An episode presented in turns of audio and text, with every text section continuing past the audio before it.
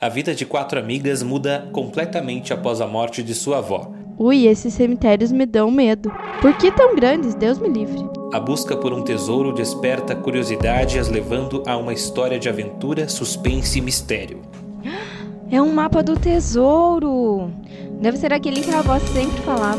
Bom, se a gente achou o mapa, a gente tem direito ao tesouro, não tem? Será que nas lendas lagianas tem as pistas necessárias para levá-las até o tesouro? Ao abrirem a caixa, as primas perplexas dizem: Não acredito! O que será que tem na caixa? Quatro primas e um tesouro. Só aqui no Unifavest Play, no Spotify.